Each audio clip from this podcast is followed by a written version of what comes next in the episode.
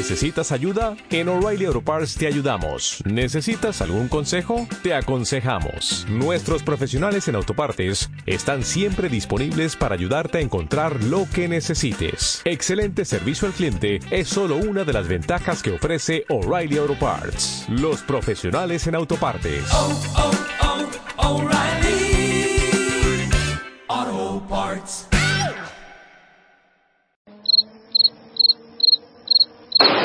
Go to the finish line, keep pushing, go to the line, keep pushing, go to the line. Avanti, Fer, avanti! I'm pushing, I'm pushing, don't worry. Don't worry, I'm pushing like a hell. Keep pushing, bellissimo. Keep pushing. Keep pushing, continua a spingere, fantastico direi, fantastico.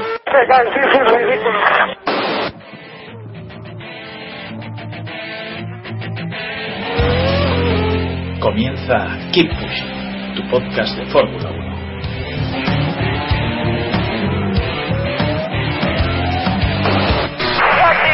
Fucking, fucking. What a fucking idiot.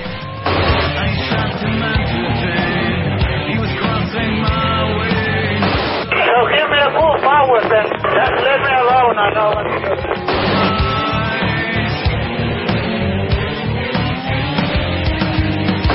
stay out to see how the car behaves. We cannot fix it. It's not front wing. We cannot fix damage. I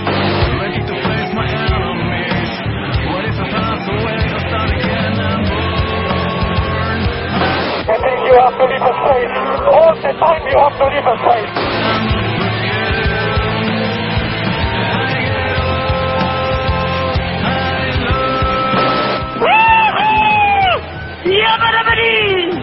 Ring ding ding ding ding ding. Okay, mate, unfortunately, we have a drive-through penalty for crossing the white line at the entrance to the pit lane. So there we go. Can you take the penalty at the end of this lap, please? So pass through at the end of this lap. This is unacceptable. This is unbelievable. Unbelievable. Unbelievable. Unacceptable.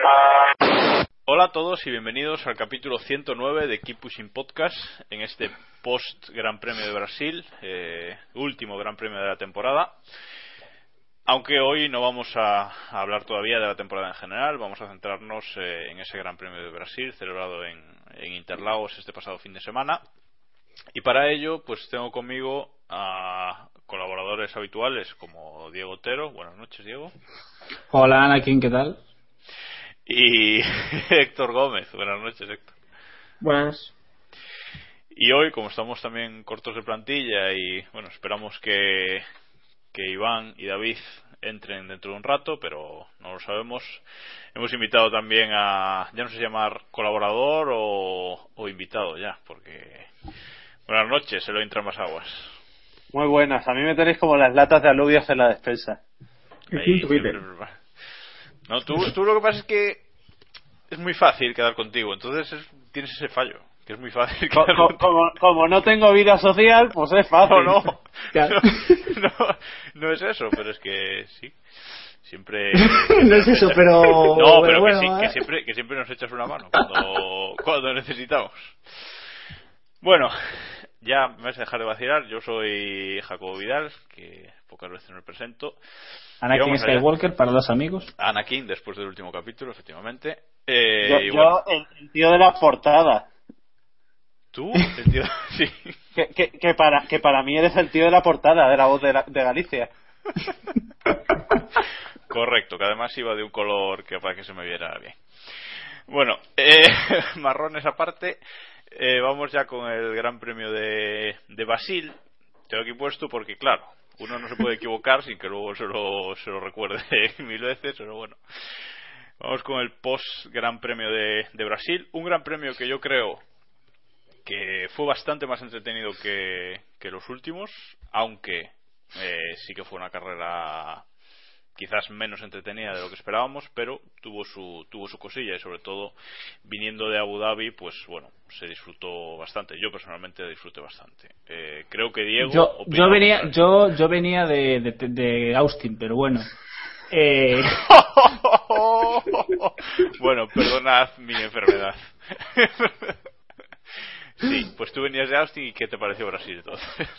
Eh, yo, a ver, yo no sé si es porque yo no sé si es porque tenía la- las expectativas muy altas después del Gran Premio del año pasado y de lo que soy, de que Brasil suele ser un- una carrera divertida con muchos cambios, eh, solemos jugar con la lluvia y demás, pero a mí me pareció un Gran Premio en general soso.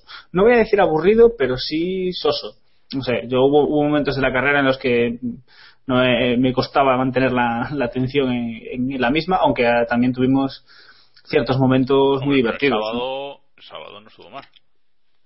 Hombre, bueno, sí, pero yo, bueno, yo, yo me ref- quizás me refería más a la, a la carrera en sí que a la, que a la clasificación. Ya. Bueno, Héctor, ¿tú qué opinión te merece este Gran Premio de Brasil 2013?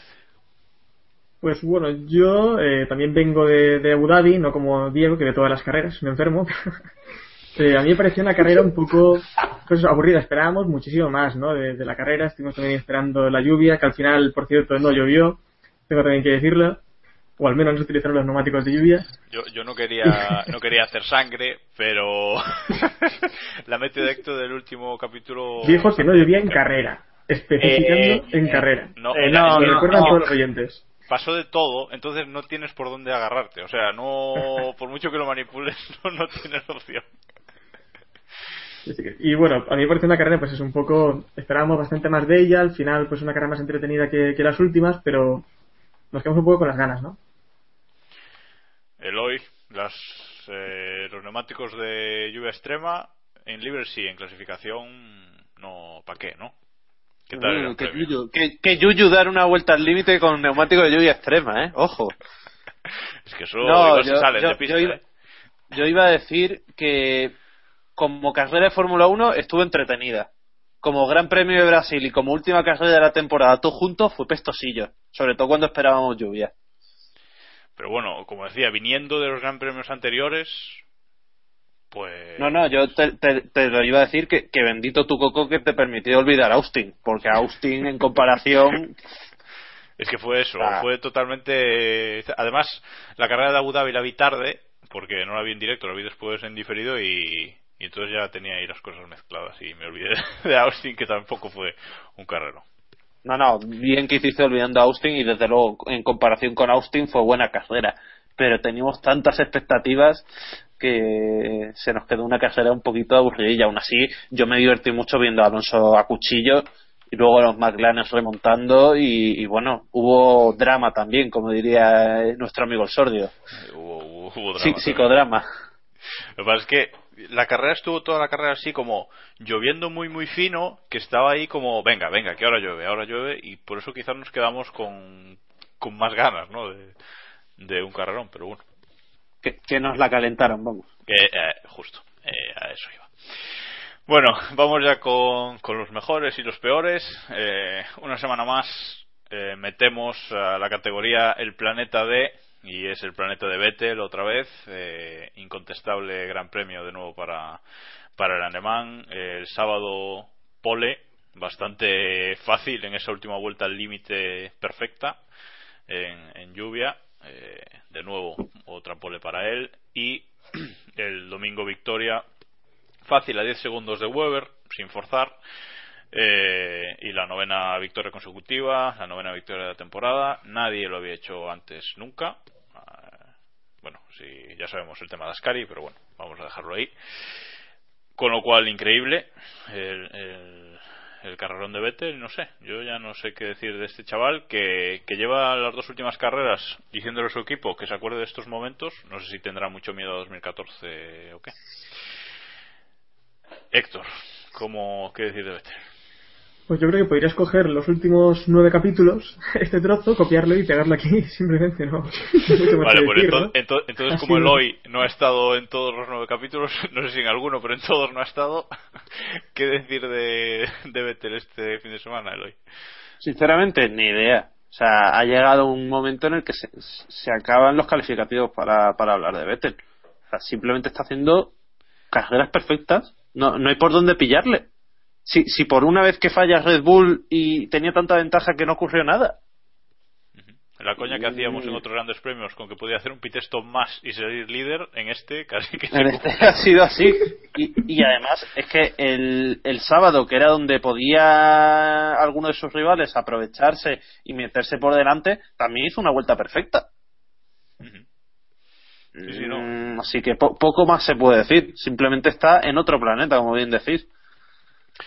Diego, esa vuelta el sábado, como dice Eloy, Eh, no, hombre, yo sí, sin duda. Yo de Vettel creo que podemos decir que le faltó. Tuvo un pit stop en el que estuvo, no sé si 6 o 8 segundos eh, para que le cambiesen la rueda porque no tenían la rueda preparada. Aún así, lo único que le faltó para el Grand Chelem fue la vuelta rápida de carrera. Y visto lo visto, creo que es un motivo suficiente para que le quitemos puntos en el mundialito, algo, ¿no? Que no tenga la vuelta rápida de carrera, porque si no, poco más. Después- poco más después- podemos decir contra Vettel. después hablaremos de esa, de esa vuelta rápida también. De, de todo un poquito. Fe- Fernando Alonso estuvo bordado, estaba todo sembrado. ¿eh? Estuvo sembrado, vamos, vamos ahora, vamos ahora con él. Eh, porque entramos ya en los mejores, que como a Vettel lo tenemos en otra categoría, pues ponemos eh, otros tres pilotos en los mejores y vamos a hablar precisamente de, Fernando Alonso. Eh, comentaba Eloy que este fin de semana estuvo sembrado. Bueno, estuvo sembrado tanto por la radio como, como en pista. Con un coche que parece no evolucionar, perdón, desde hace mucho. eh, hizo un, un tercer puesto de- en parrilla, ya hacía tiempo que no se veía ahí tan arriba, en segunda fila, con un error en su vuelta que, que le impidió quizás no luchar por la pole, pero sí por la, por la primera fila.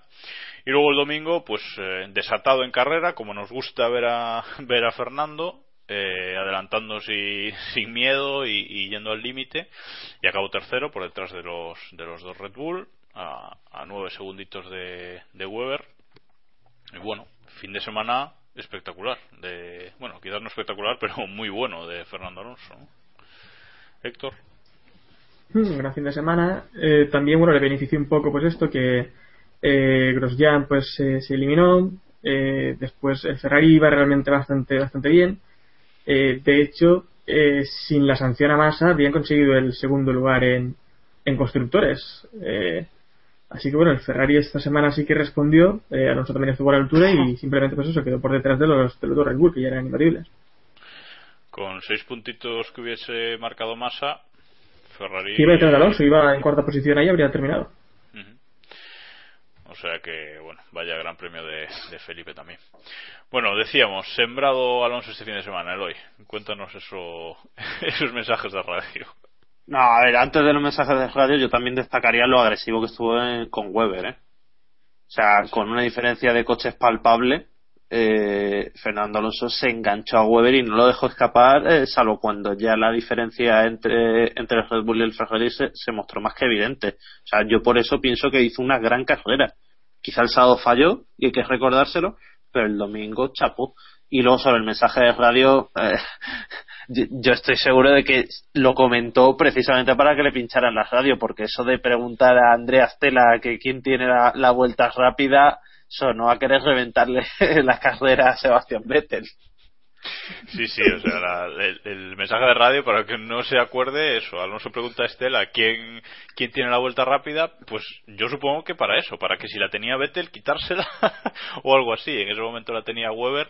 Además, Estela no, no quiso responder, le dijo, bueno, no sé, no, algo así como segundo, tercero. No, a Andrea Stella le faltó decir, niño, déjate de tonterías. eso, eso. Justo, justo, Andrea, muy. Yo, más allá del, del hijoputismo que pudiese haber tenido Fernando con, ese, con esa pregunta, tengo que decir que yo sí, en la situación de Alonso, quizás sería una jugada interesante, sabiendo cómo es Vettel, eh, obligarle a marcar otra vez la vuelta rápida, esperando que a lo mejor tuviese, cometiese un error. Es lo, eh, es el lado inteligente que le puedo buscar a, a la pregunta de Fernando, aunque yo Claro, creo que todos Tu, tu teoría es que Fernando Alonso no quería darle posición a Felipe Massa, sino regalarle la victoria a Mark Webber, ¿no? Las dos cosas. Eloy, las dos cosas. Perfecto. Mira, piénsalo. Si Sebastián Vettel, si Sebastián Vettel se sale haciendo la vuelta rápida, Weber gana la carrera, puede pasar eh, por meta sin casco, con, con el pelo al viento, luciendo melena, Fernando hace segundo, Massa tercero, un doblete de Ferrari, seguramente serían líderes- segundos No, en no, sería, constructores. sería Massa segundo, tercero Alonso. Eso sería... No, no, pero- Bueno, no, no, no. Fernando, Fernando habló, Fernando dijo que le iba a dejar subir al podio. Si ya A- sube a tercero Massa- ya. A Massa, bueno. ya le, a Massa ya le habían sancionado cuando lo del mensaje de radio. ¿eh? Sí, sí, sí. No es. Bueno, carrerón de, de Fernando y pasamos de un carrerón a otro. Eh, Jenson Button, que con el McLaren este fin de semana y en unas condiciones de pista delicadas, como siempre decimos con, con Button, pues volvió a, volvió a lucir. eh, también desatado en carrera.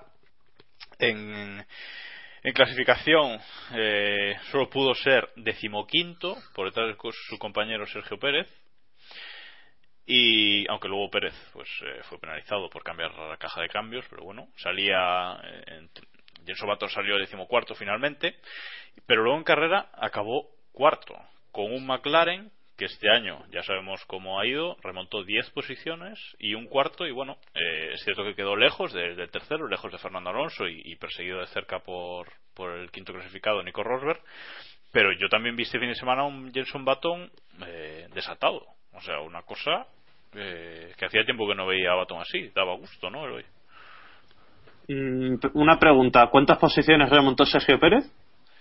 Sergio Pérez fue, fue el que más remontó en, en carrera. Pues a ver si Vale, no- salía... no hay más preguntas, señoría. no, ya. Bueno, Hablando de computismos. Voy, voy a desarrollar. Eh, para mí está claro que McLaren apostó por un setup casi de seco.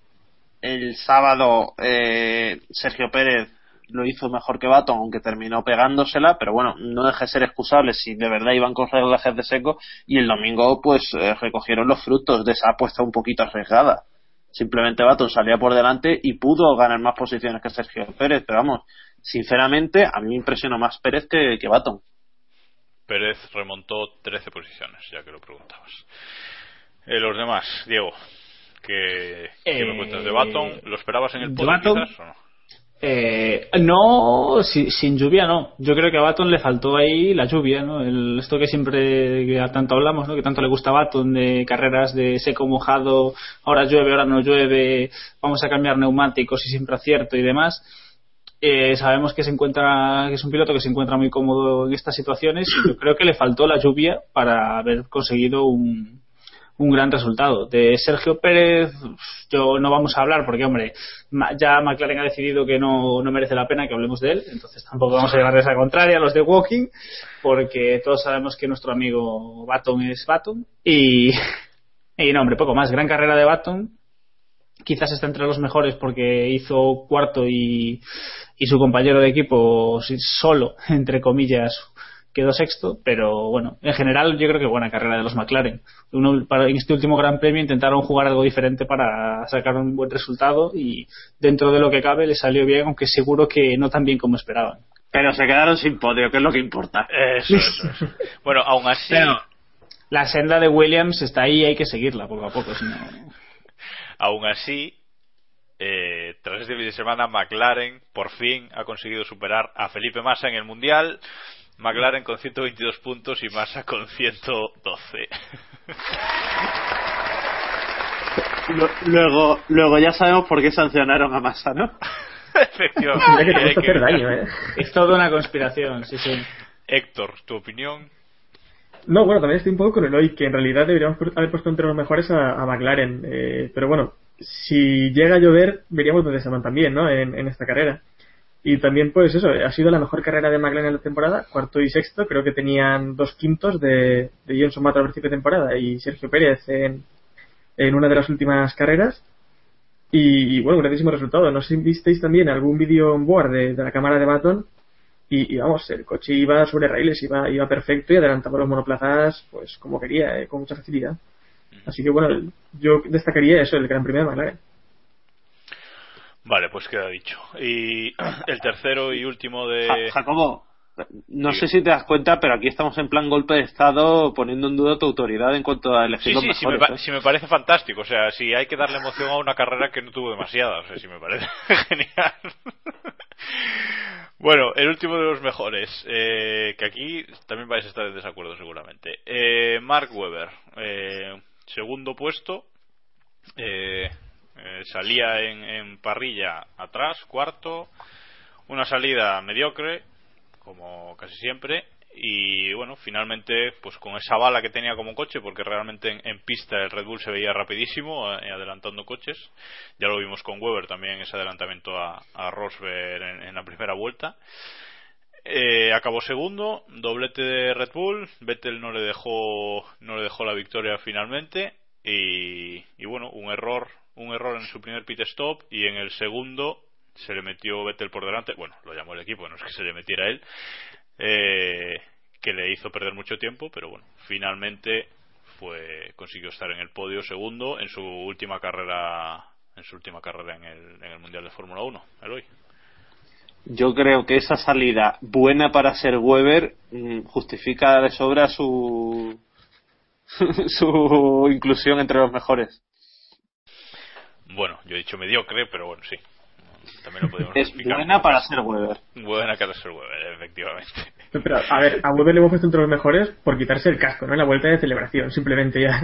simplemente Hombre, por esto. Solo por, solo por eso se merece un puesto ahí entre los, entre los grandes, ¿no? De, de, de hecho, solo por eso debería haber sido la Star of the Race de, de la Liga Sordida de esta, de esta carrera. Pero, vamos, Hombre, mucha de cabeza. ya sabemos que no. ¡Hombre! Por supuesto.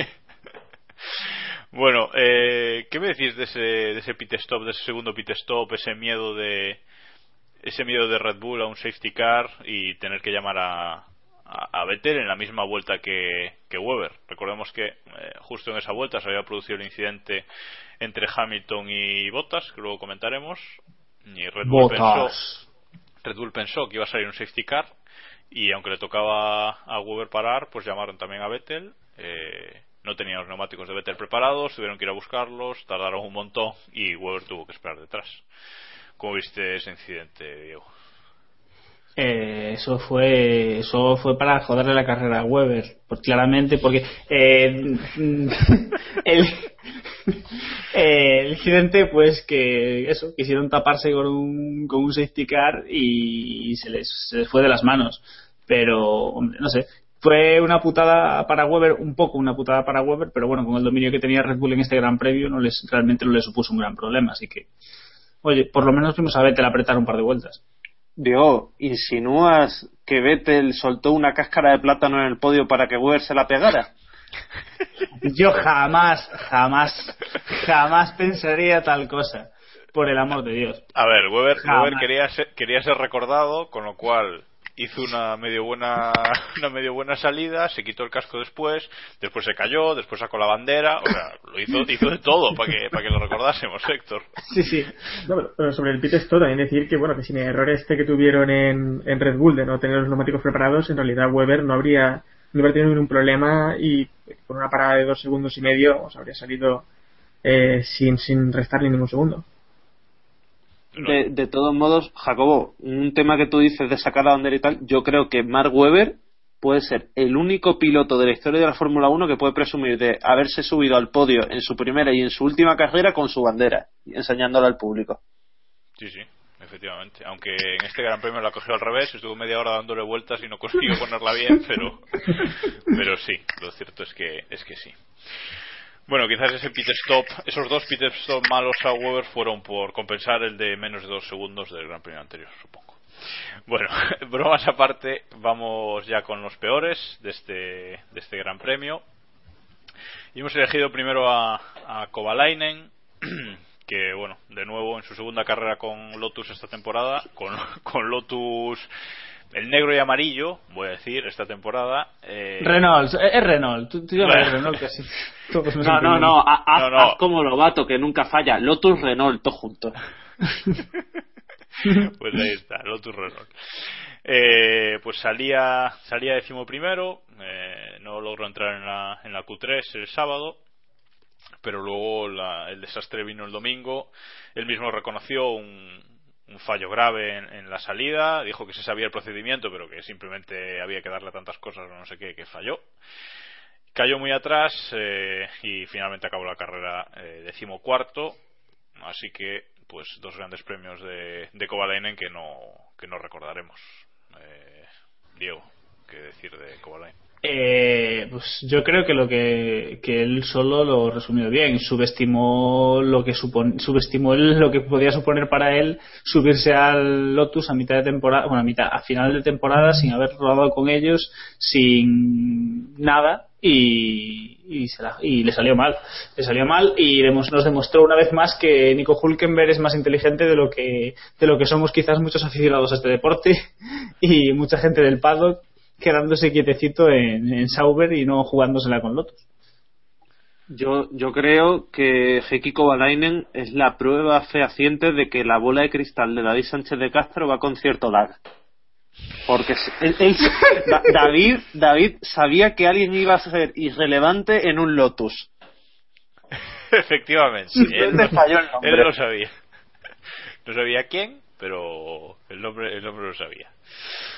Ay, ay, ay. Bueno, Héctor, ¿algo que comentar de Kovalainen o pasamos ya al siguiente? No, bueno, que, que esto, que bueno, la culpa a lo mejor tampoco ha sido suya en estas carreras, sino de quien tomó la decisión de, de ponerle a Lino a Valsecchi, ¿no? No sé si pensáis que Valsecchi podría haberlo hecho mejor. No. No. Hombre, pues al menos conocí un poco más en monoplaza, que Kovalainen que al final ha sido ese su Sí, problema. y, y a la- y a las 16 vueltas en Montmeló ya estaba con el cuello cao. Sí, no. Valsecchi creo que ha rajado también en Twitter eh, ayer. o Sí, sí, sí, sí, Hoy sí. o ayer. Antes de ayer.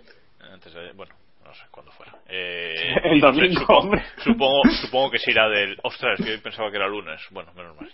Menos mal. Eh, que, que bueno, supongo que se irá del equipo, no sé. No sé si. O lo echarán directamente, pero bueno, evidentemente no, no debe de estar contento tras el rendimiento de, de Kovalainen. Bueno, el siguiente de los peores hemos puesto directamente un equipo, eh, Mercedes, en un fin de semana regular. Eh, las buenas noticias es que han logrado acabar en el, en el Mundial de Constructores en segunda posición, por detrás de Sebastián Vettel. Y eh, el domingo la carrera, bueno, primero el, el sábado en clasificación, eh, Nico Rosberg dio un buen rendimiento, fue, fue segundo, primera fila compartida con Sebastián Vettel. Luego el domingo consiguió adelantarlo en las primeras curvas, pero poco le duró la posición, porque ya por, por la el primer paso por meta ya Vettel volvía a liderar. Y Lewis Hamilton eh, fue quinto en, en parrilla, pero luego en, en carrera, con ese incidente con, con Botas, del que ahora discutiremos quién tuvo la culpa, eh, acabó noveno y su compañero quinto. Fin de semana regular para Mercedes en cuanto al resultado, bueno en cuanto a, a- su posición final de, constructores. Héctor. Sí, bueno, yo creo también que pasó un poco eh, similar a, a lo ocurrido en McLaren, ¿no? Eh, imagino que apostaron un poco más por una carrera bajo lluvia y creo que fue también Rosberg quien lo comentó que había tenido problemas con los neumáticos traseros por degradación. Imagino que también fue un poco por, por unos reglajes, esto, buscando una carrera un poco más sobre, sobre suelo mojado. Así que también imagino que arriesgaron un poco con, con este tema y, y fallaron. Eh, al final, pues eso, lograron la segunda posición. Creo que sí que han sido el segundo mejor equipo de la temporada. Y, y bueno, bien por ellos. Hombre, también si no lo son, habiendo tenido un test extra, ¿no, Diego?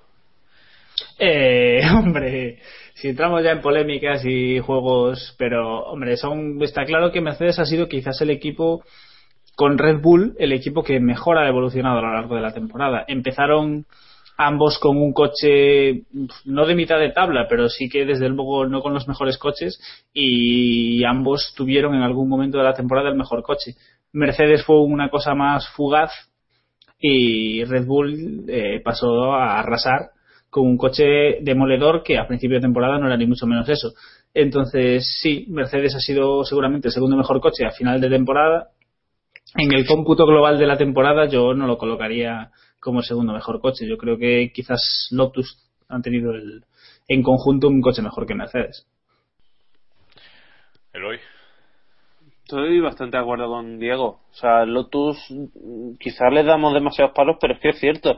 Llevan dos años con un muy buen coche con el que no están sabiendo aprovechar las oportunidades que se les ponen delante y a huevo. O al menos esa es la, sens- la sensación que tengo. Y, y aún así no fichan a Hulkenberg. Bueno, pues allá ellos. La pasta, la, la pela es la pela, nen. También te digo una cosa, Pastor Maldonado es objetivamente un piloto más ganador que Nico Hulkenberg. objetivamente, objetivamente. Objetivamente. Bueno, eh... y no puedo seguir, después de esa frase no puedo No, que decía, ese, ese incidente entre Hamilton y, y Bottas, eh, mi opinión, ya la he dicho en Twitter. Te equivocas, Jacobo. Me equivoco, lo sé, por eso la voy a decir y luego ya dejo que me, que me deis palos. Eh, mi opinión es que la culpa es de Botas porque Hamilton se venía abriendo para dar la curva. Yo creo que ni ve a Botas y Botas se mete por un sitio que ya que se iba cerrando un espacio que ya no había.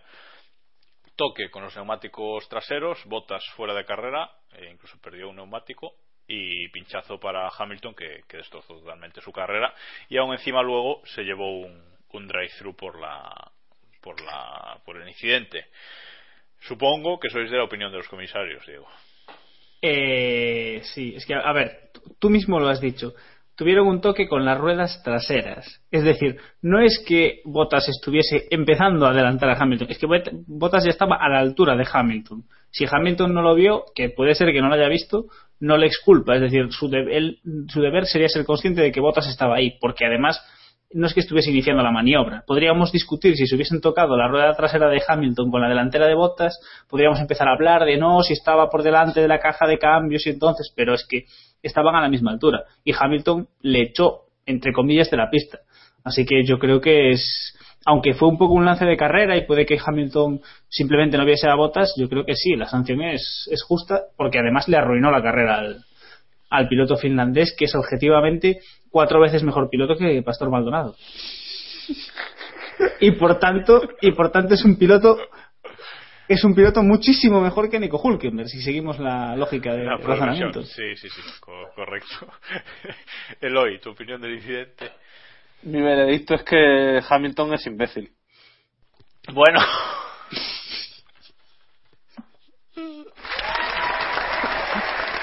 y, y ahora lo justifico. O sea, dos vueltas antes, la realización mostró que, que Sebastián Vettel estaba dejando pasar coches, incluso a los toros rosos, yo creo que devolviendo favores pasados, precisamente para evitarse cualquier lío con doblados que intentaban desdoblarse. Entonces, ¿qué demonios hace Hamilton no dejando la puerta totalmente abierta a Botas, que viene con neumáticos nuevos? Mm, Para mí es o un fallo de Hamilton o un fallo de su ingeniero que desde luego no se los recordó. Pero vamos, aún así, tú eres piloto, estás por delante, ves que te viene como una exhalación, un doblado, apártate y, y líbrate de problemas. ¿Para qué frenas en paralelo? Vale, pues sí, también tendrás razón. Seré yo el, seré yo el loco. Este fin de semana parece que me toca. Eh, bueno, el último de los de que hemos metido entre los peores, hemos tenido dudas, lo confesamos, pero finalmente hemos decidido que Felipe Massa, por varias razones que vamos a comentar ahora, eh, bueno, primero. los trompos. también. Primero el, sábado en clasificación, mientras su compañero hacía tercero, él no pudo ser eh, más que noveno en parrilla, eh, mostrando ya un rendimiento bastante pobre. Pero luego el, el domingo fue una carrera eh, de altos y bajos para, para Felipe. Primero una buena, una muy buena salida, eh, remontando posiciones, se llegó a colocar detrás de Fernando Alonso, si no me equivoco. Pero luego hizo un error de, no sé si de novato, si de falta de concentración, si de memoria, eh, pero cruzó una zona, la zona de entrada al, al pit lane, lo que es la isleta. Recordemos que lo que es la lo que es la línea blanca sí se podía pisar. Se lo recuerdo a los compañeros de 20 minutos que han escrito un artículo espectacular al respecto. Y, y espectacular de malo. Y, y lo que no se podía pisar era la isleta. Felipe Massa la pisó dos o tres veces completamente con las cuatro ruedas y dirección de carrera le, sancionó. Él se enfadó mucho. Habéis podido escuchar su enfado al principio de este programa. Pero eh, la sanción no, no, tenía vuelta de hoja, eh, era así. Luego Weber también la pisó y le avisaron para que no lo siguiera haciendo y parece que, que hizo caso.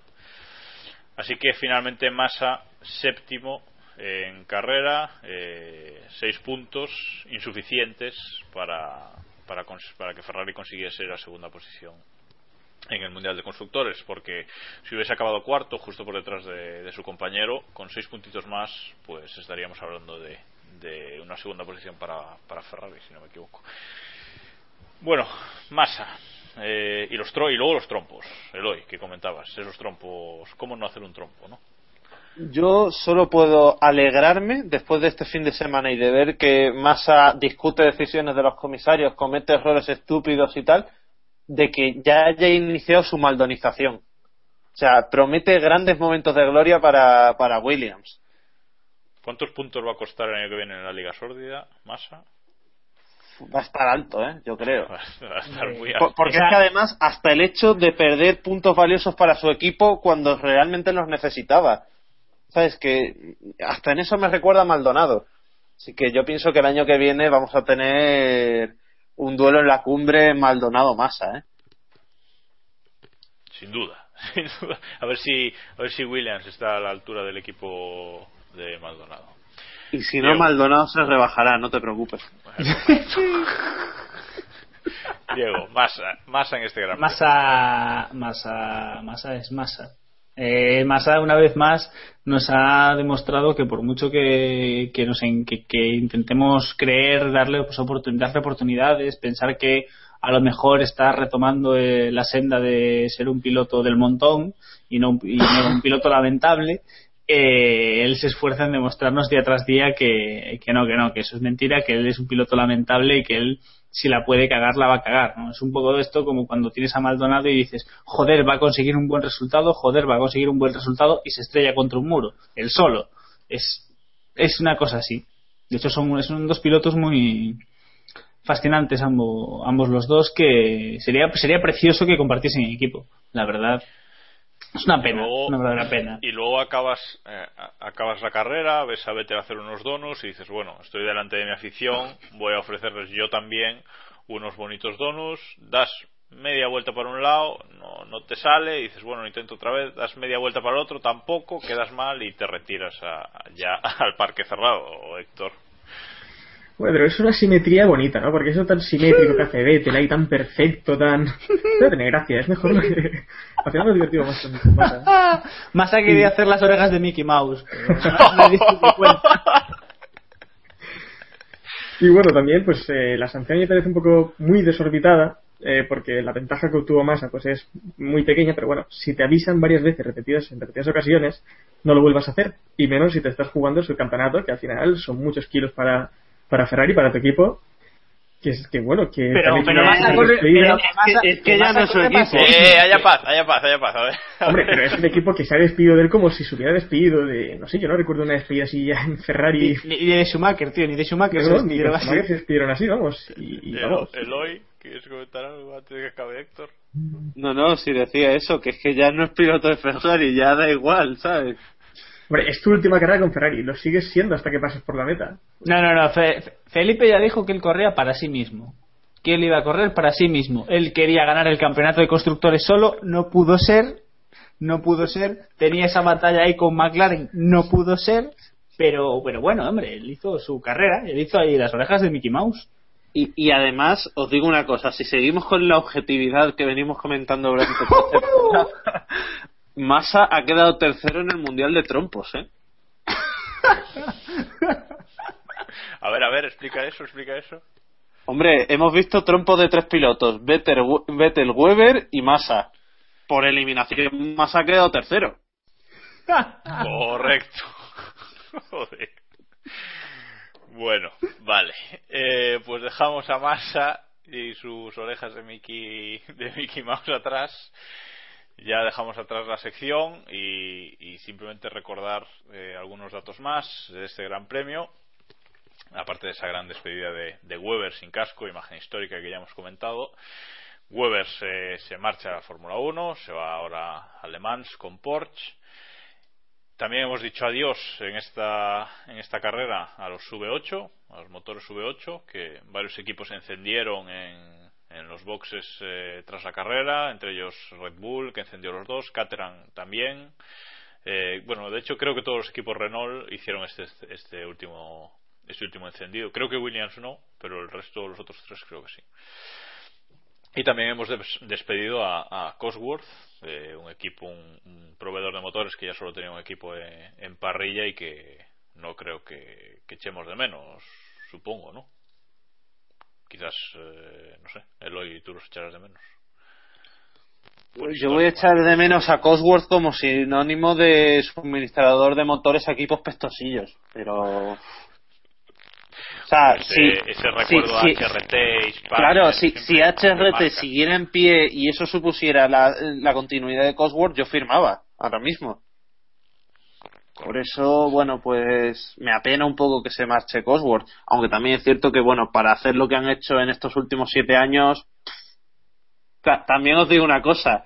Cuando se estrenaron los V8, supuestamente Cosworth tenía el motor más potente de la parrilla. Bueno, hombre, pero el eh, motor era... El único que giraba 20.000 revoluciones por minuto. Bueno, luego otro dato eh, importante tras este Gran Premio es que Max Chilton ha acabado todas las carreras del año. Es la primera vez que un rookie consigue esta hazaña, 19 carreras, eh, 19 carreras consecutivas acabando con un, eh, con un Marussia. Mm, bastante meritorio, ¿no? Eloy, ¿tú querías grillos aquí? Sí.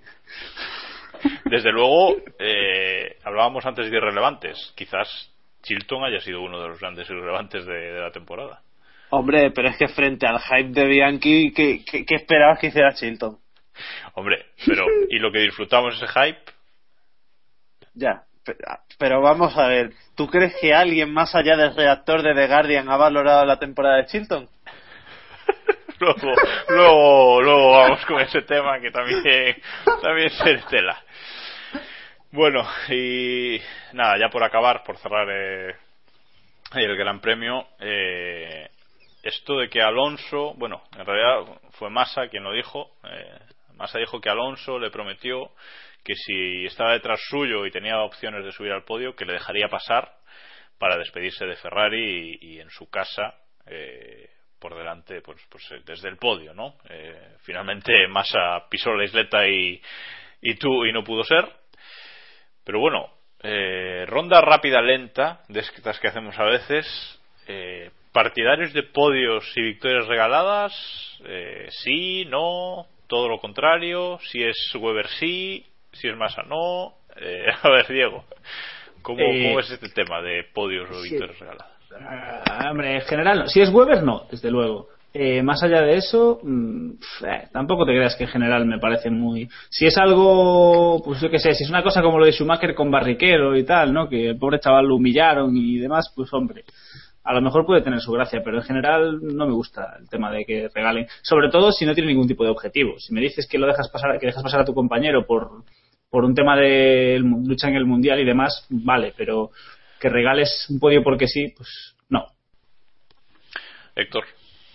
¿Podemos extendernos o es rápido? Sí, es rápida lenta, o sea... o sea, ¿qué más te da si vas a extenderte igual? Eso, o sea, ¿qué más te da? A mí no me gusta porque me parece también un insulto a quien recibe el regalo, ¿no? Si, si no lo ha merecido, yo creo que, que sienta hasta mal, ¿no? A quien, a quien lo recibe. Otra cosa es también lo que comentaba Diego, que estés jugando el Mundial, estés jugándote algo, entonces, bueno, lo recibes con las manos abiertas pero en otros casos como que creo que no que no debe sentir muy bien. Por ejemplo, a Weber no creo que le hubiera sentado muy bien. A lo mejor a más, así de verdad que tiene más amistad, le podría haber sentado un poco mejor, pero tampoco tampoco creo que, se hubiera despedido con ilusión, ¿no? Sabiendo que sube al podio, pero no es, no es merecido. Pero igual era su último podio en la Fórmula 1. Igual, dice el otro. bueno, Eloy, aquí lo único que nos gusta de regalar un podio es si Eccleston se lo regala a Monteiro, ¿no? Yo siempre estaré a favor del sexo por compasión. Vale. Dicho lo cual, podemos seguir. Quien quiera entender, que entienda. Eh, bueno, los, por repasar un poquito, aunque luego ya lo haremos eh, en otro capítulo, luego al final os contamos, pero por repasar un poquito cómo han quedado los mundiales, pues el de constructores Red Bull ha, ha arrasado, 596 puntos al borde de los 600. Eh, Mercedes segundo, Ferrari tercero. Lotus cuarto, McLaren quinto. Y luego ya, pues por detrás, eh, las posiciones que quizás eran las, espera- las esperadas esta temporada, ¿no? Force India sexto, Sauber séptimo, Toro Rosso octavo y Williams ahí con sus cinco puntitos eh, noveno.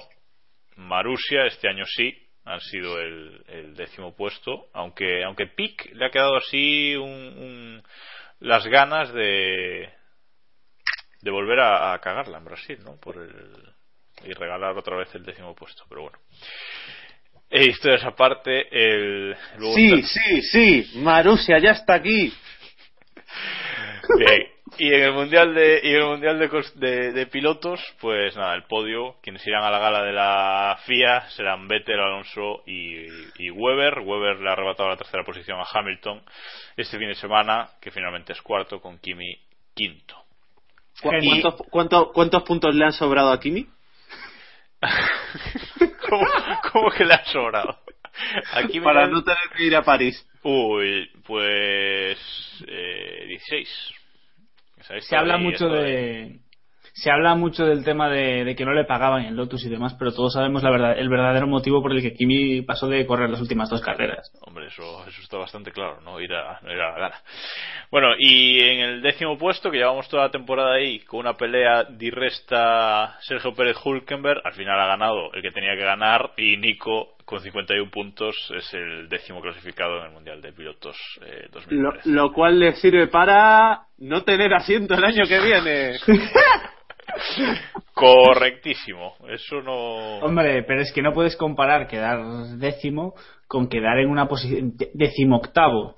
Eso sí tiene mérito, con un punto, a propósito, ¿eh? porque es un punto, pero es a propósito, quería uno, porque No, uno no, es el número del, pri- del ganador, el uno, por eso Eh, tiene un punto. Pero digo, es que me hace gracia que los tres candidatos al décimo puesto, los tres son los que no tienen asiento asegurado para el año que viene.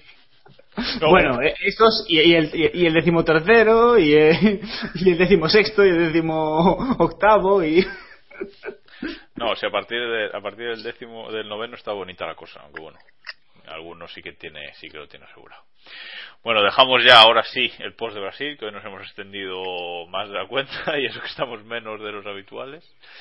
La culpa es de Eloy. La culpa, sí, por supuesto.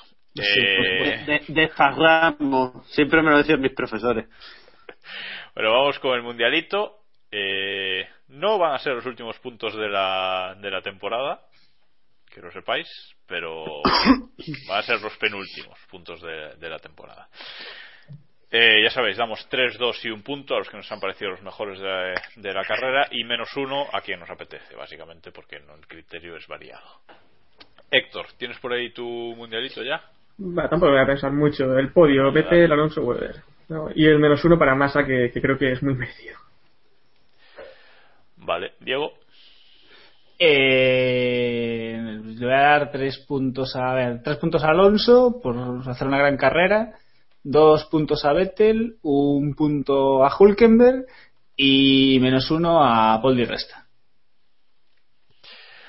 Muy bien. Eh, tenemos por ahí también las porras de. Las porras no, el mundialito de Iván. y Si de- tenemos las porras de Iván y de David puede ser un problema para ellos y para sus respectivas. Como decía el otro día, media naranja, ¿no? Exacto.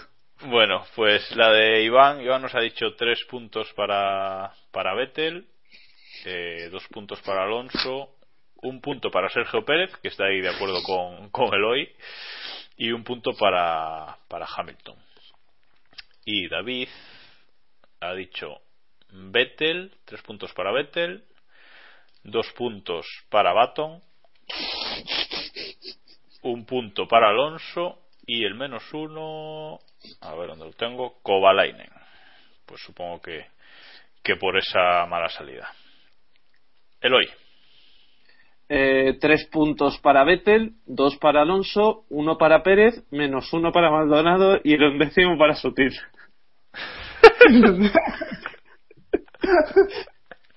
Bien, y yo digo tres para Weber, dos para Alonso, uno para Baton y menos uno para Pic, porque no sé qué tiene con, con Brasil. Bueno, vamos ahora con La porra de, la porra de Australia, ¿no? vamos ahora con la Venga, porra vamos. de la porra de Australia. La porra de Australia no, pero sí repasar la porra de que hicimos en Brasil.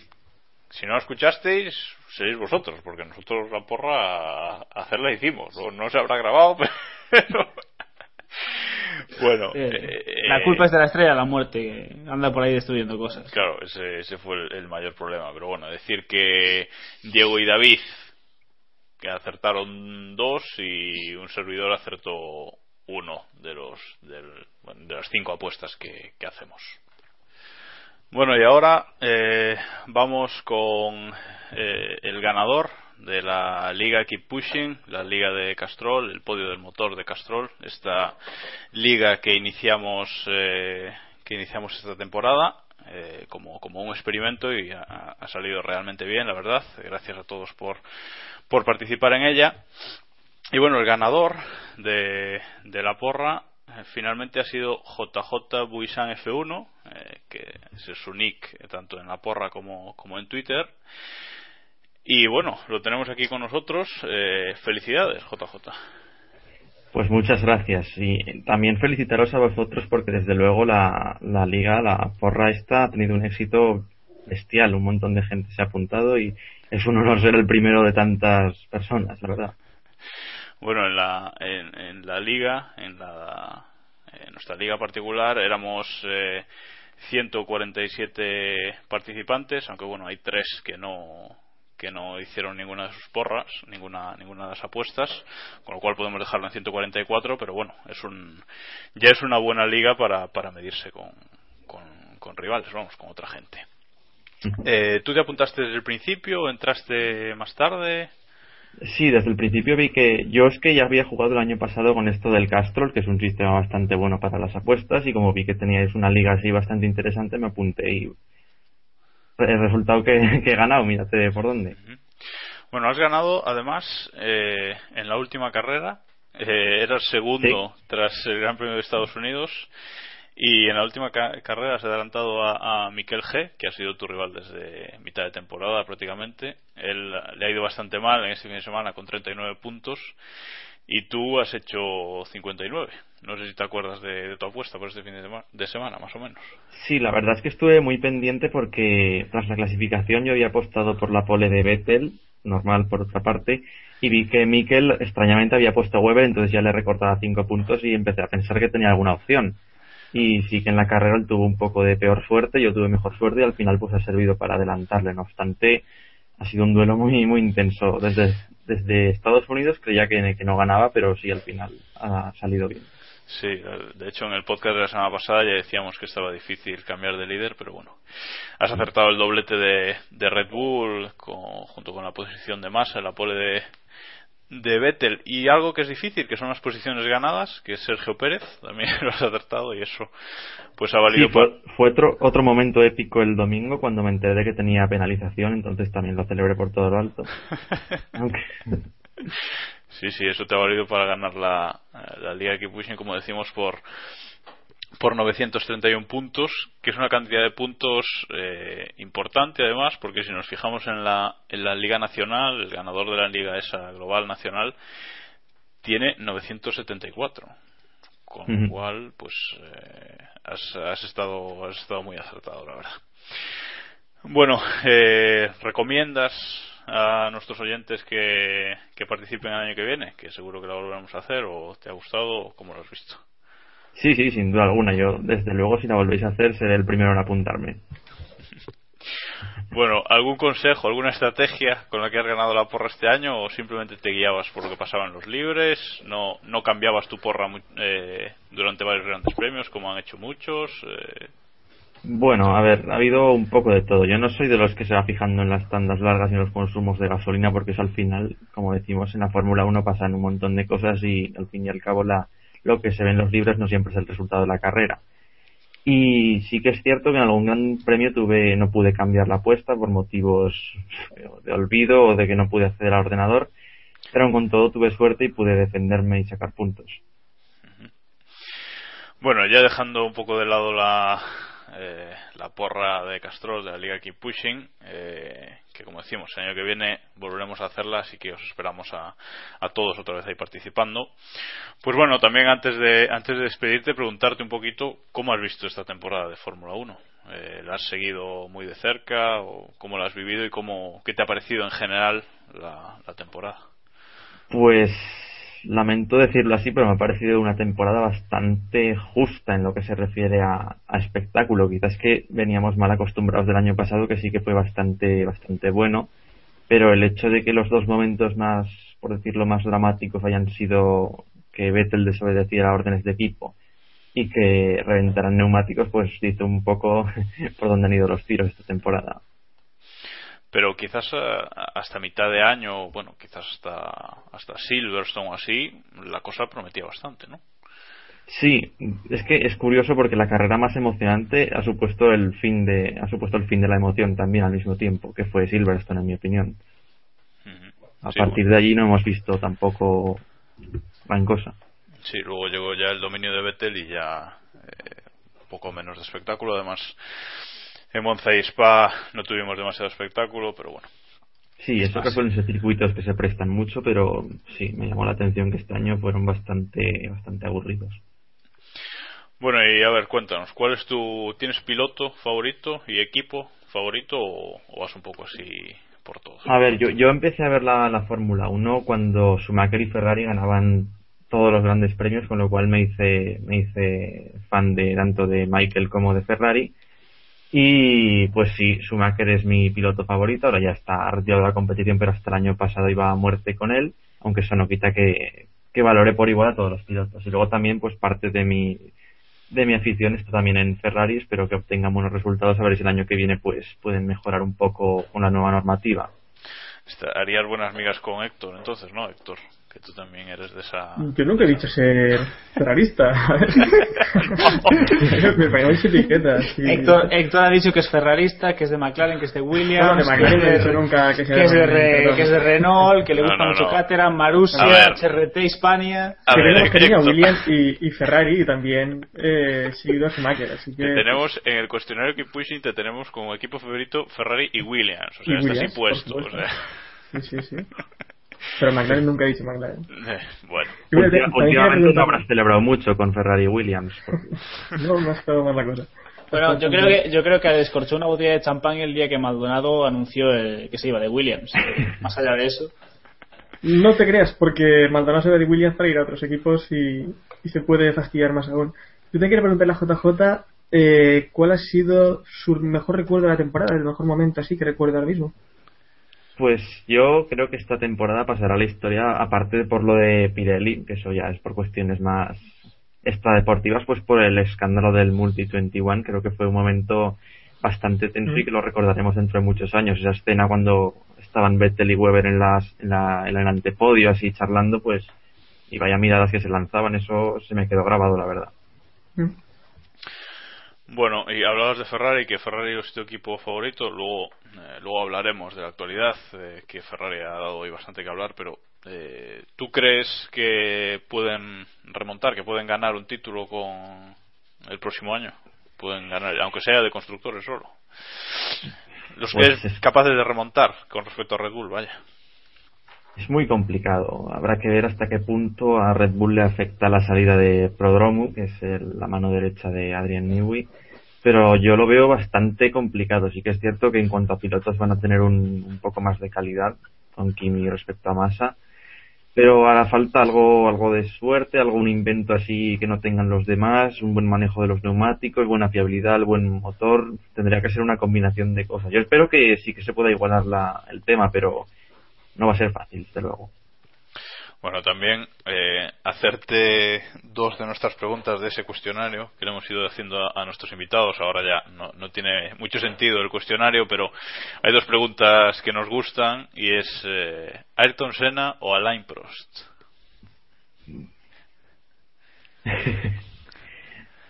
Vaya preguntita. Por eso nos gusta. Uf, pues, a ver. Ambos eran pilotos fantásticos. Yo no he podido verlos correr desgraciadamente, pero por lo que me, por lo que he leído y por lo que he visto, pues quizá al final optas un poco más por Sena, pero vamos, yo respeto muchísimo a Prost y los consideraría prácticamente al mismo nivel porque se desprecia mucho a Prost, especialmente la, se habla mucho de mucha saber popular, entre comillas, tras la película de Sena, que de Prost lo pintan como un villano, pero era un piloto que, vamos, que muy calculador, muy frío, que clava todas las vueltas, como, como ahora Alonso, pero a un nivel superior, aún más. Bueno, ¿y Yuji Ide o Luca Badower? Eso es más difícil, ¿eh? Os lo habéis buscado bien. A ver, pues habría que decir que, que Yuji Ide tuvo un poco de... A mí me da pena, ¿no? Porque al fin y al cabo era un debutante que no tenía ni idea y lo metieron ahí con el peor coche de la patilla. En cambio, Badoer, lo de hacer el ridículo con un Ferrari, aún me... Yo creo que Badoer es. Además, si lo dice el propio apellido, Bad... Badoer. Correcto. Chistes amo, sí, sí, sí, chistes. Bueno, pues eh, nada, eh, ya para acabar, no sé, no sé si quieres decir eh, algo más. Eh, nosotros por nuestra parte, pues nada, eso, darte la, la, enhorabuena por haber ganado esta Liga Keep Pushing, que, que el premio sea estar aquí, quizás no es demasiado premio, pero bueno, siempre, siempre nos gusta charlar con, con aficionados a las carreras, así que bueno, si quieres decir algo más, pues nada, tienes tu, no, pues que muchas muchas gracias a vosotros por organizar la liga y por permitirme estar aquí, que bueno, es un desde luego lo, lo he podido disfrutar. Bueno, pues muchas gracias JJ, te esperamos el año que viene, otra vez eh, participando en la liga, a ver si tienes tanta suerte. Y Espero que no. ¿eh? Intentaré revalidar el título, ¿eh? Ahí está, ahora ya eres el ganador de Liga Keep en 2013 y eso eso pesa, eso para el año va, va a pesar. Sí, Una pregunta, JJ, ¿lo vas a poner en el currículum? Este... Pues me lo, me lo pensaré. Bueno, pues nada, muchas gracias y buenas noches y que tengas una, una buena semana. Pues gracias a vosotros. Vale, hasta luego. Hasta luego. Chao. Y los demás, eh, ya sabéis, eh, habéis tenido toda la, toda la temporada para participar en, en esta porra Castrol de en esta liga Keep Pushing. Eh, ya sabéis que en nuestro blog keeppushing.wordpress.com habéis tenido un enlace en la columna de la derecha para participar. No sé si accediendo eh, directamente por ahí podéis apuntaros y ver la clasificación. No, no estoy seguro, pero bueno. Eh, nada, eh, volver a comentar que el ganador ha sido JJ Wisan F1, con quien acabamos de hablar. El segundo, Miquel G. Y el podio lo ha completado Ford 7Z4, que ya lo recordamos en el anterior capítulo. Y ya puso Héctor alguna norma de cara al año que viene. Vamos a empezar a expulsar a la gente que no tenga nombres pronunciables. Correcto. Y bueno, Por no ejemplo. sé, este fin de este fin de semana no he visto de los que más no, no, he, no he buscado los que más eh, puntos han hecho pero bueno por ejemplo Berberechos Team que ha acabado en la posición 36 ha subido en Ese este nombre gran- sí es, ese nombre sí. ese nombre Ese sí, ese nombre se entiende bien. Eh, que ha subido que ha subido solo en este último Gran Premio 28 posiciones ha hecho ese fin de semana 25 puntos ha acertado el podio completo pole vuelta rápida y, la posición de, de masa Eh, eso decía que, que, que me disculpe si ha habido alguno que que ha hecho más puntos este fin de semana, pero no, no, no, no lo he encontrado. Pero creo que esos 95 es, es récord. Eh, eh, que, que yo he hecho 67 puntazos. Sí, muy bien. Me parece perfecto, pero no, no, no llega. Bueno, y tengo por aquí, aquí lo tengo, las posiciones eh, de los eh, integrantes de, de Keep Pushing, de la- del Keep Pushing, las posiciones en, en la liga. Eh, que es Héctor, ha sido el, el ganador particular de esta pelea, que ha quedado en la posición 30. Diego, Era. Diego ha quedado en la 45. Un servidor en la 46. Me has adelantado este fin de semana, Diego, muy mal. Gracias, gracias, gracias. Eh, Sánchez de Castro en la David en la 72. Y Iván, no sé si deberíamos decirlo, pero ha quedado en la 84. Iván, Eh, que se Como, joda. como su equipo, ¿no? Que vuelva, que vuelva, hasta que vuelva a Twitter no le, dej- no le damos más puntos en la porra Castrol. Bueno, pero aquí el, el ZAS es el de, el de nuestro exdirector, Samuel. Pero como, Pero si sin es ex, cambiar, no hay que nombrarlo, ya, ya es sin ex. cambiar, sin cambiar la porra, desde sabe Dios cuándo, eh, ha acabado en la posición número 19, ganándonos a todos. Y no sé, Eloy, si tú participabas en, en esta liga, No, yo ya, sabes, que no. yo ya sabes que tengo contrato de exclusividad con, con otras marcas. Con otra marca, correcto. Ojo también lo de Igual Samuel, que, incógnito o algo.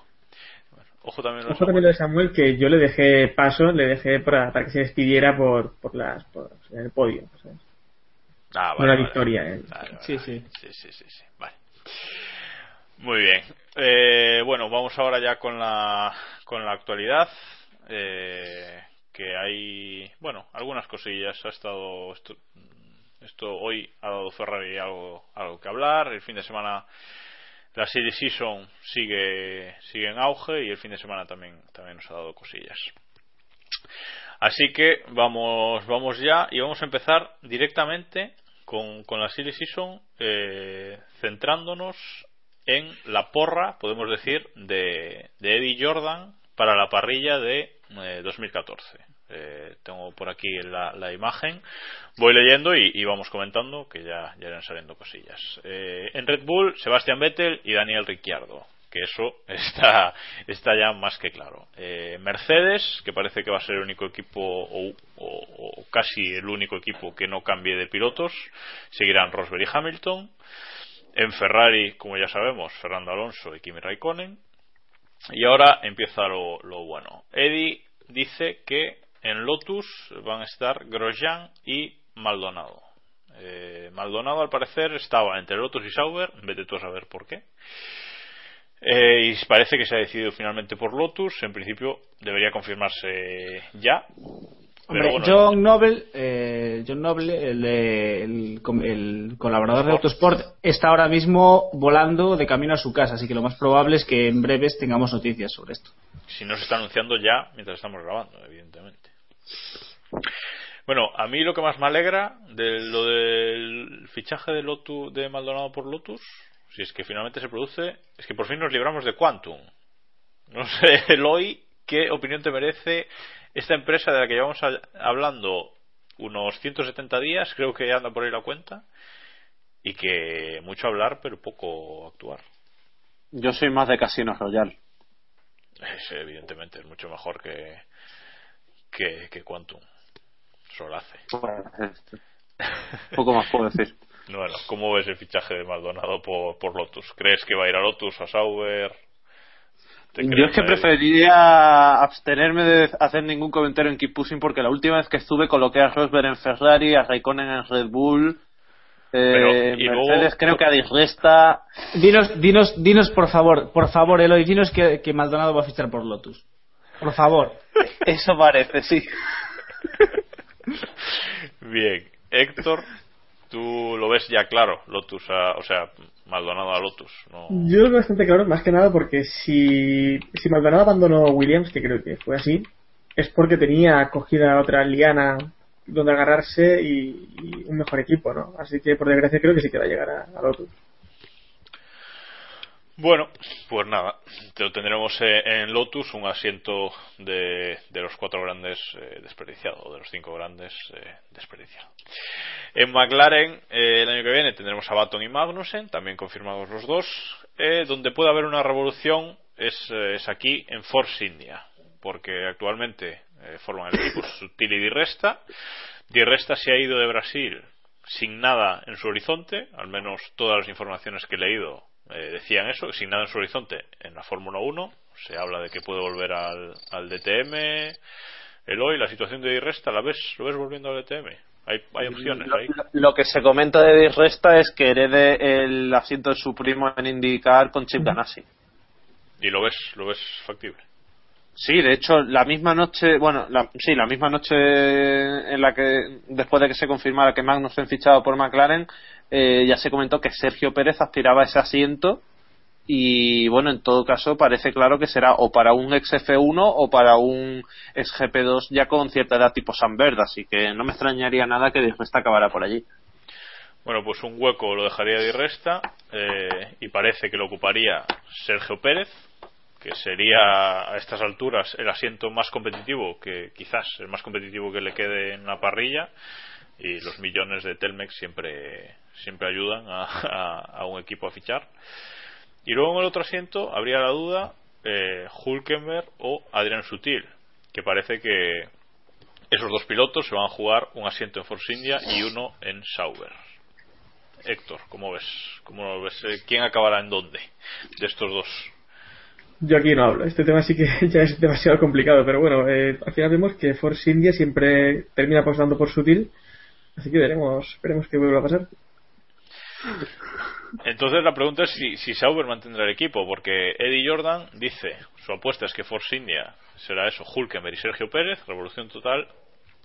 Sauber mantendrá a, a Gutiérrez y ficharía a, a, Sutil. Yo sinceramente no sé por qué, pero a Sutil en Sauber no lo veo para nada. No sé, Diego, me suena raro. Yo, yo lo veo raro y a mí no me encaja el Esteban Gutiérrez en Sauber y Sergio Pérez en Force India, ambos con Telmex metiendo pasta detrás, porque son equipos de directamente que están compitiendo directamente no sé, no me encaja. Yo creo que sí, yo creo que si realmente Sergio Pérez se va a ir a Force India con la pasta de Telmex, eh, nuestro amigo Gutiérrez volverá a los dibujos animados.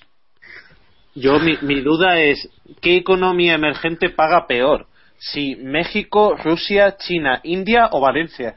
India. Hombre, yo lo tengo claro. Economía yo lo tengo emergente. claro. Sin duda, Valencia, Valencia sin duda, pero eh, vamos. No, si, si Por desgracia- emergente, sí, pero... Por, a ver, la, la desgracia es que es que Venezuela paga bien, es una putada, pero Ya, pero es que economía emergente no es. Así que- No como Valencia, claro. Bueno, seguimos, seguimos, que nos quedan cuatro equipos. Eh, en Toro Rosso estarán Bernie y Kvyat, también confirmados los dos. En Williams, Bottas y Massa, también confirmados los dos. Y luego están los dos equipos más pequeños de la parrilla. En Marussia, según Eddie Jordan, seguirán Bianchi y Chilton. Bianchi había firmado contrato por dos años, creo, y, y parece que están contentos con él. Eh, Ferrari va a suministrar motores a Marussia. Va- vamos, que Chilton paga por dos. Eh, exactamente. O sea que, y Chilton pondrá el dinero, con lo cual parece claro que, que se debería mantener los dos, eh, los dos pilotos. Y en Caterham, se quedar, según Eddie Jordan, se quedaría Guido Van der, Van der Garde, perdón, echarían a Charles Pic, que el año pasado tanto también dio bastante hype, un poquito el Bianchi del año pasado, y ficharían a Marcus Ericsson. Dinos Eloy quién es eh, Marcus Ericsson para quien no lo conozca. Marcus Ericsson es un piloto sueco que tiene más nombre que palmarés. Vale, pues. eh, Pero, pero también te digo, rápido es. Lo que pasa es que por A o por B al final, cuando tiene que luchar durante toda una temporada, no lo consigue. Está- ha Ah, hecho GP2 este año, ¿no? Sí, te gana carreras, te hace vueltas rápidas acojonantes y tal, pero luego lo que tiene que ser, eh, lo que viene a ser consistencia, no tiene. Lo cual, di- dicho sea de paso, para un equipo como Caterham viene de puta madre. Ya va a tener la consistencia con Kovalainen, se sobreentiende, pues que suene la flauta. pero no quedamos, según esto va a ser, va a ser una cosa Van der Garden Ericsson. No, no, Sí, sí. O sea, lo que dice Jordan es eh, Van der Garden. Vale, vale. Yo, yo entendía que era Kovalainen. Pues bueno.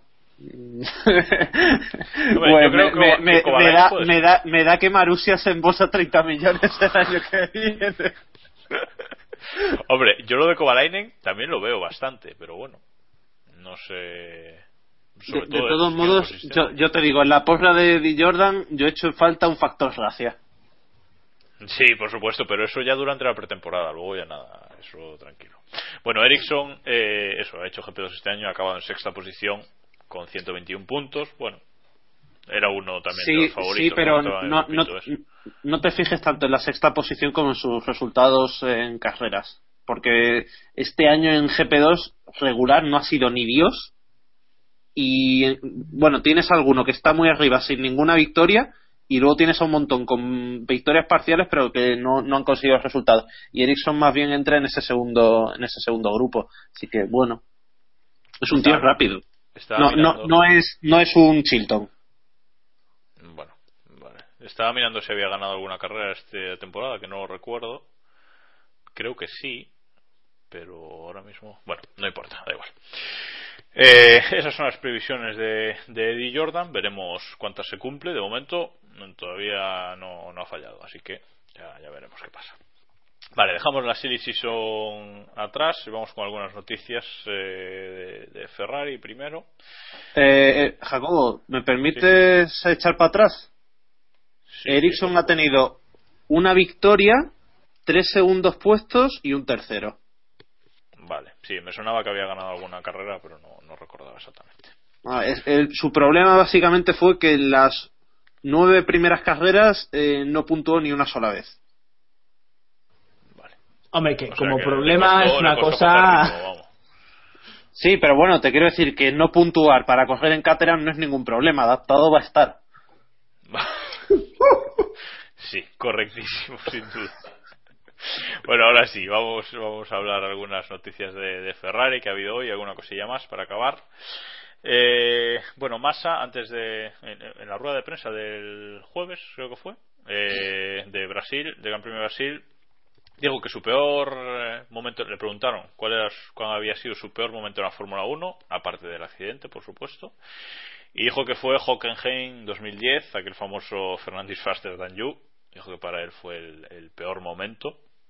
No sé si os sorprende esta declaración, Héctor, o, o lo veis normal. Hombre, resulta un poco sorprendente después de que perdiera un mundial en la última carrera, en la última curva, como todos recordamos, ¿no? Pero si él lo dice, será, será verdad. Eh, le fastidiaría más, más esto, pero bueno, eh, a mí me, me cuesta entenderlo. No sé a vosotros. Hombre, yo es que no lo entiendo. Además, perdiendo el mundial en casa, Diego. Eh, hombre, perder el mundial en casa yo creo que tuvo que ser muy duro, pero quizás no llegamos a valorar lo que pudo suponer para Massa ese famoso Fernández Faster Than después de todo lo que había pasado, después de volver tras su accidente, de volver arrastrándose por las pistas y que la primera vez que iba a tener un buen resultado y que estaba rindiendo bien, le dijesen, eh, párate ahí, que el que tiene que ganar es el otro, que, que tú aquí no eres nadie. Entonces, oye, a lo mejor no, no nos damos cuenta, pero eso sí que fue afectó a, a Felipe más de lo que de lo que nos parezca. Aunque lo lógico es pensar que el, esa, perder ese mundial con Hamilton fue lo peor. Pero bueno, claro, como ese mundial lo perdió por culpa de Alonso y. Eso iba a decir, que es que yo pienso que Massa sigue creyendo que 2008 lo perdió en Singapur. Hmm, claro, evidentemente, aquella manguera arrancada, eso fue un, un punto clave de la temporada. Y luego sobre Hockenheim 2010, yo os digo, un equipo de Fórmula 1 no paga a un piloto para que tenga sentimientos. Ah, no, pero bueno, pero si el chaval habla, habrá que dejar que dejarle que diga lo que quiera. Bueno, otra noticia eh, relativa a su ex compañero de equipo ya. Eh, Fernando Alonso, que ha dicho que, que el Ferrari, que actualmente en ese final de temporada era el, séptimo octavo coche de la parrilla. Bueno, ese fin de semana acabó en el podio. Y hoy eh, Luca de Montechemolo en, a, a, la RAI italiana y una noticia colgada en, en, la página web oficial de la escudería Ferrari ha dicho directamente que ha sido un, un año para olvidar y una, y una temporada muy decepcionante entre, entre otras cosas. Bueno, a mí me sorprende eh, que diga esto Montechémolo cuando él siempre está alentando y poniendo hablando del equipo siendo más de lo que en realidad es el equipo normalmente.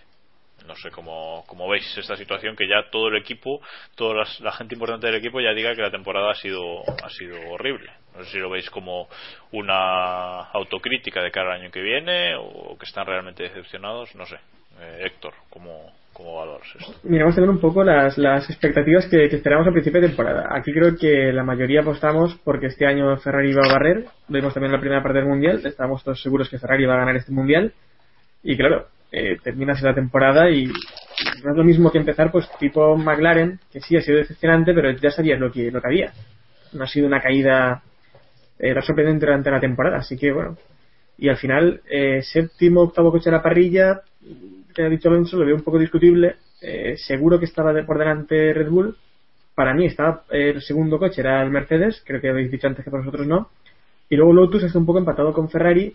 En algunas carreras han estado, han estado mejor al principio de temporada, sobre todo también en la última parte. Ahora el Lotus para mí era el segundo equipo. pero en el global yo creo que están muy empatados Ferrari y Lotus, así que no lo tengo tampoco muy claro. Nah, a ver, lo- lo- los pilotos por definición son seres egocéntricos y ególatras. O sea, No, pero que a digan lo que mejor- se- se- séptimo octavo coche hay que relativizarlo siempre que venga de cualquier piloto, no solo Alonso.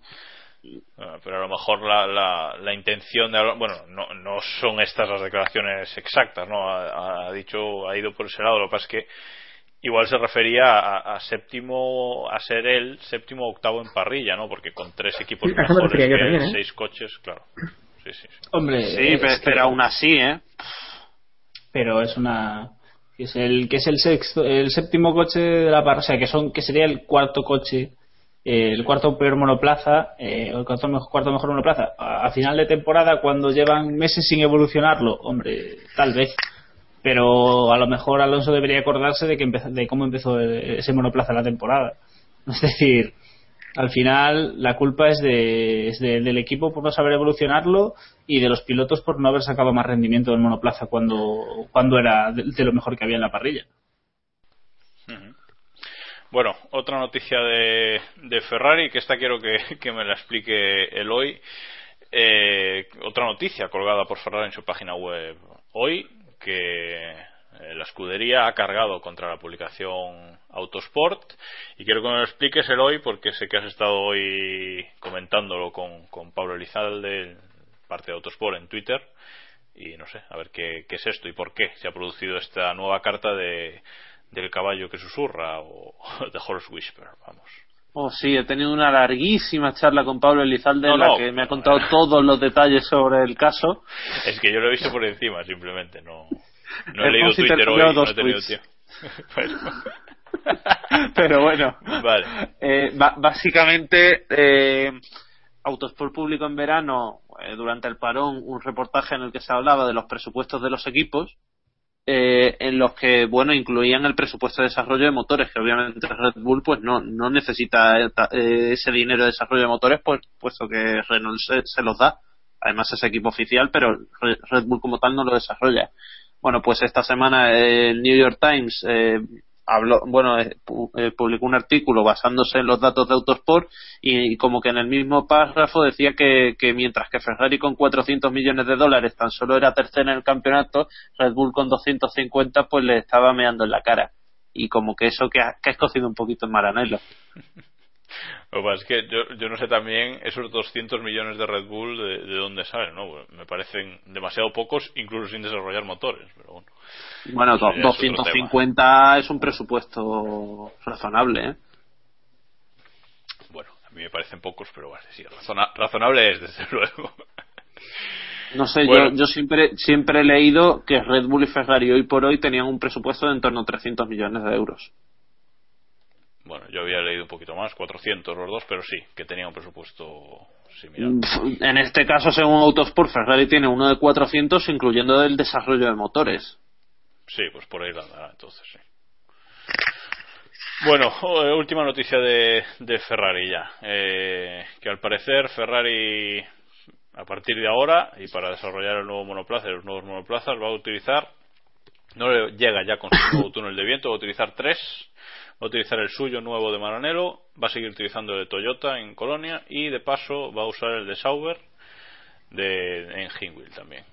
Sauber Eh, paga la coca, primer aviso, ¿no? Sauber paga, sí, paga el viento, que decía hoy David, eh, David Plaza en Twitter, que ahora no lo tengo delante, pero ponía un, un dicho que era no por mucho airear tu monoplaza corre más o una cosa así, no, no es exactamente, pero bueno. No, no por mucho tunelear mejoras más la, la aerodinámica, creo que era.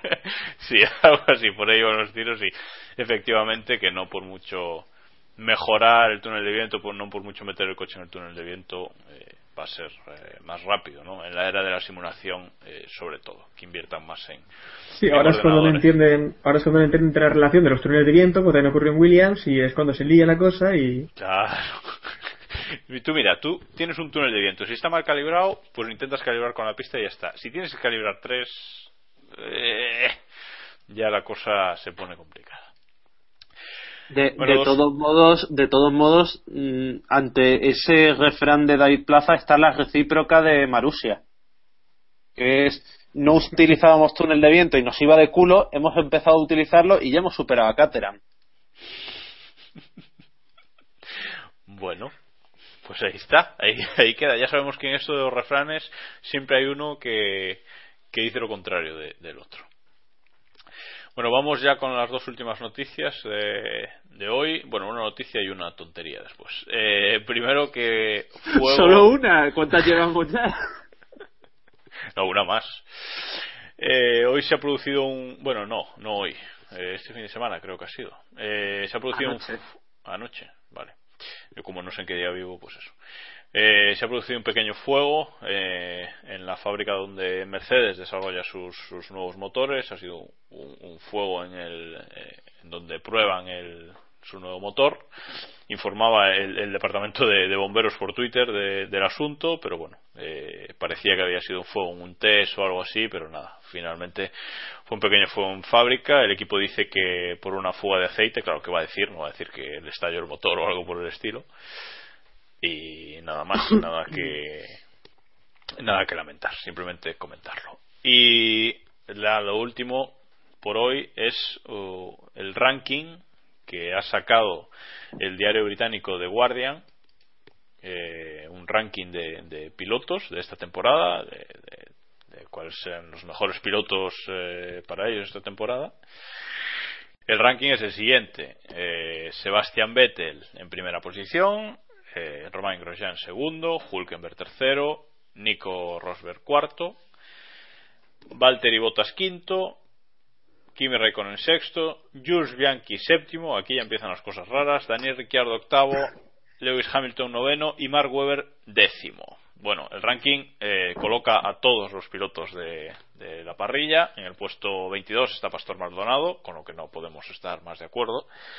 Eso, Pero eso quiere decir que es un ranking válido perfectamente. es un ranking válido, eh, pero la polémica viene porque Fernando Alonso lo han colocado en la posición eh, decimosegunda, además por detrás de Max Chilton, eh, solo tres puestos por encima de Felipe Massa, y bueno, también si queréis Sergio Pérez en la posición eh, vigésima, pues también quizás pueda sorprender un poco. Eh, un ranking polémico para ganar visitas ahora que no hay Fórmula 1, pero bueno, que nos da aquí otros minutillos para, para comentar en Keep Pushing Podcast.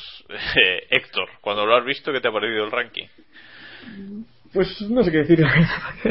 Era un ranking pues un poco raro. Y la verdad es que si hiciéramos aquí también uno, saldrían cosas muy raras. Porque esta temporada... Lo vamos a hacer, lo vamos a hacer. Tranquilo, pues, que ahora no Saldrán muy raras, porque la verdad es que, aparte de, de Vettel, yo no sé destacar otros pilotos esta temporada. Tal vez Hulkenberg a la segunda mitad, Grosjean también a la segunda mitad, y bueno, Alonso estaría entre los cinco primeros seguro, y Max Chilton para mí Bueno, bueno, bueno, bueno, bueno, bueno, bueno, Alonso mm, décimo primero, décimo segundo fácilmente. Lo veo, lo veo muy claro.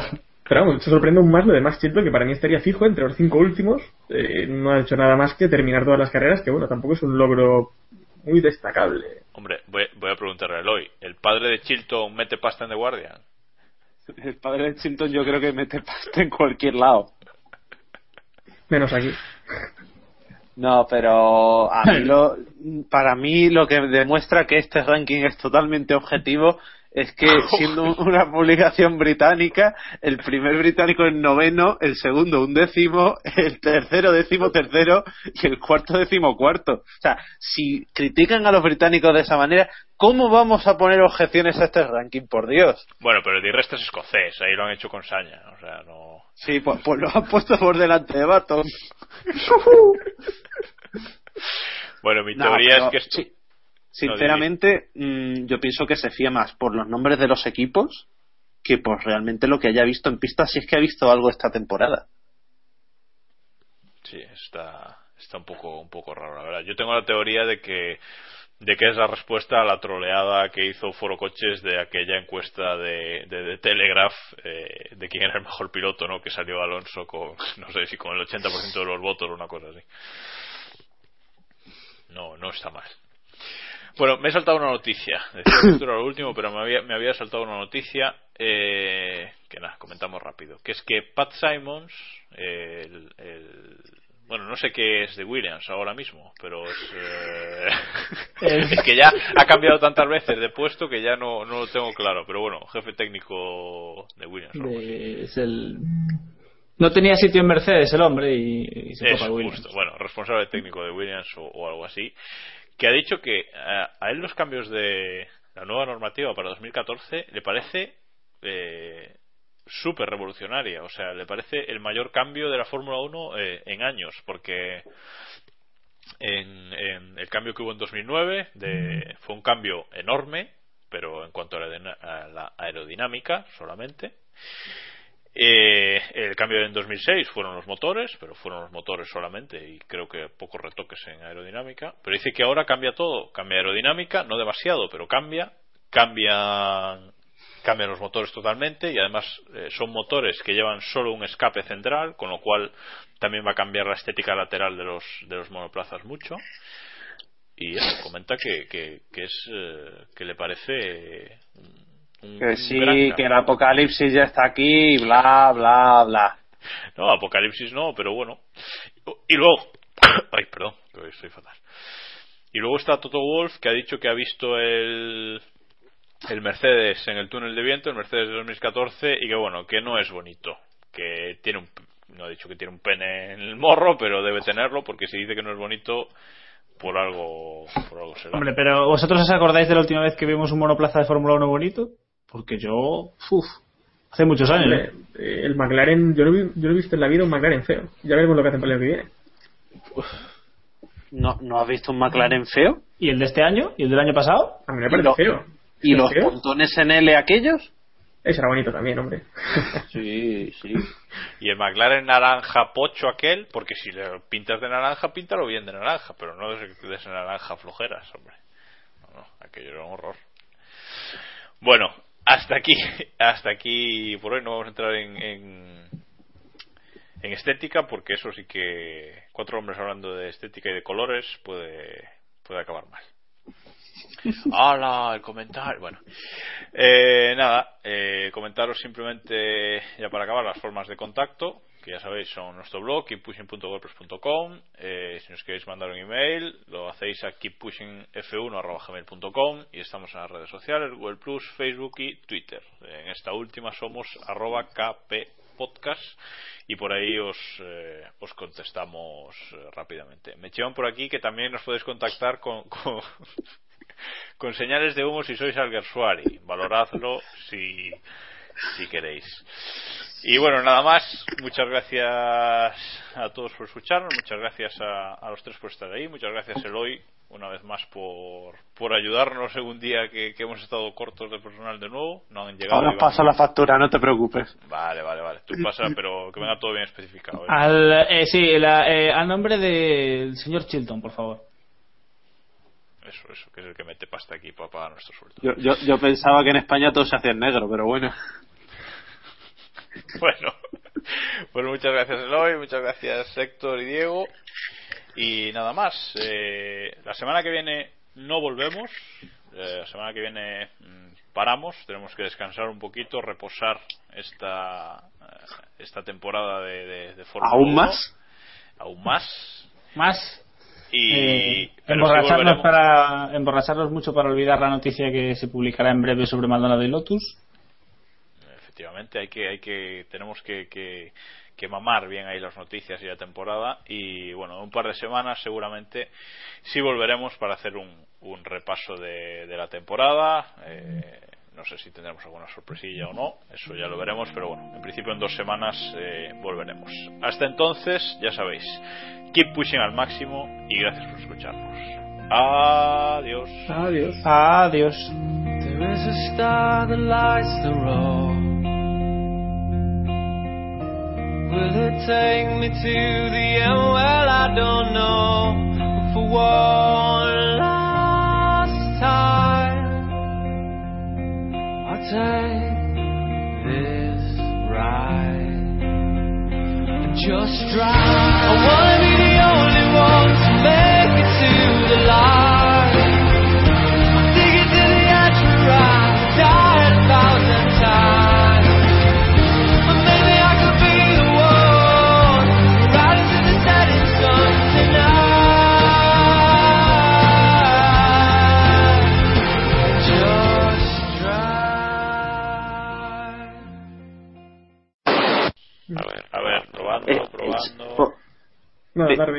Ja- Jodo, lo siento. Anakin, tío, ¿cuánto tiempo? Bueno, bueno, vamos a parar, oye, man. Parar, parar, joder, joder. A ver, a ver, que hay que siga hablando un rato. Gol, gol del Barça. No, no. Ahora. ahora Pues se ha quedado buena tarde, sí. Sí, sí. ¿Se me ve bien Ahora ahora? Sí. ¿Pero qué era? ¿Darth Vader otra vez? Ahora sí. Sí. ¿Qué cojones ha- haces conmigo? No, no sé, debe Sí. ser el, el nuevo, Más, Darth- más Vader que nunca. el nuevo rollo que, que uso ahora. No. Debe ser cada, no sé, cada media hora se jode, no sé. Bueno, El estáis. nuevo rollo que uso ahora, ¿qué dispositivo avanzado es? Pues un coso, como la cosa de David, pues un coso. Un coso. Bueno, seguimos, venga. Hola, ahora sí, he vuelto. He resucitado. ¿Qué, ¿De qué coño estabais hablando? Del ranking de The Guardian. Vamos con eso ahora. ¡Oh, qué bonito! Vamos allá. Perdón alguno.